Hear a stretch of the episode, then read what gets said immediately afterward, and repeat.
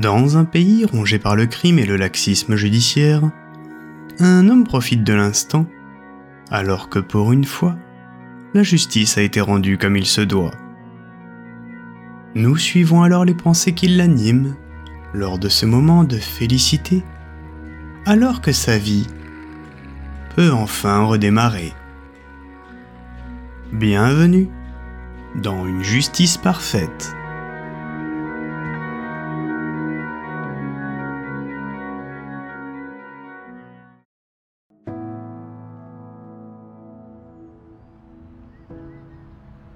Je m'assois sur un banc du parc, à l'ombre d'un vieil érable. De là, je peux voir l'animation habituelle de la ville, les va-et-vient des passants, et entendre des rires d'enfants. J'entends également les nouvelles qui émanent de la radio du food truck de l'autre côté de la rue. Le cuistot, un type aimable, à la barbe poivre et sel, est un inconditionnel de cette station de radio. Il fait doux. Une légère brise caresse mon visage. Mais mon esprit est ailleurs. Des années de lutte judiciaire et d'attente m'ont conduit à cet instant précis.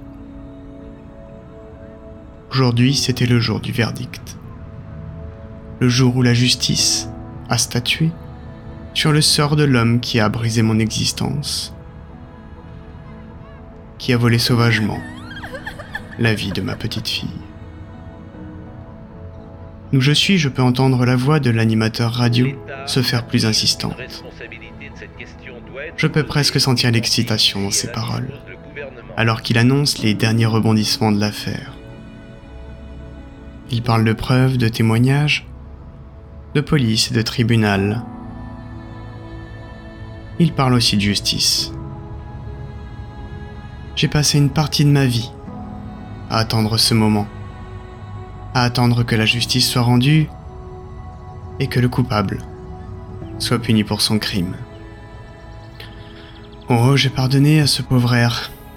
Je n'avais pas le choix pour avancer. Le ressentiment, c'est corrosif. Mais je voulais une peine exemplaire pour que ça ne se reproduise plus. Il n'y a que comme ça qu'on passera l'envie à d'autres de commettre de tels actes. Maintenant que ce moment est enfin arrivé, je ressens une étrange tranquillité. Comme si une énorme pression avait été retirée de mes épaules. L'animateur radio annonce le verdict. Le coupable a été condamné. Un soupir de soulagement m'échappe. Un sourire s'étire sur mon visage. Enfin, me dis-je en moi-même, justice est faite. Je reste là, assis sur le banc, repensant à tous ces jours passés à attendre, à espérer, à toutes ces nuits blanches à pleurer, à revivre ce cauchemar.